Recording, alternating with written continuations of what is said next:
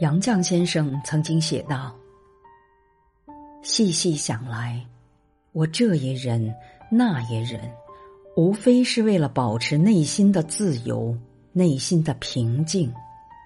你骂我，我一笑置之；你打我，我绝不还手。若你拿了刀子要杀我，我会说：你我有什么深仇大恨，要为我当杀人犯呢？”我哪里爱你的道了呢？所以寒忍是保自己的盔甲，抵御侵犯的盾牌。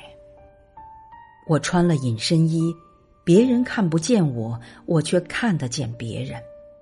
我甘心当个零，人家不把我当个东西，我正好可以把看不起我的人看个透，这样我就可以追求自由，张扬个性。所以我说。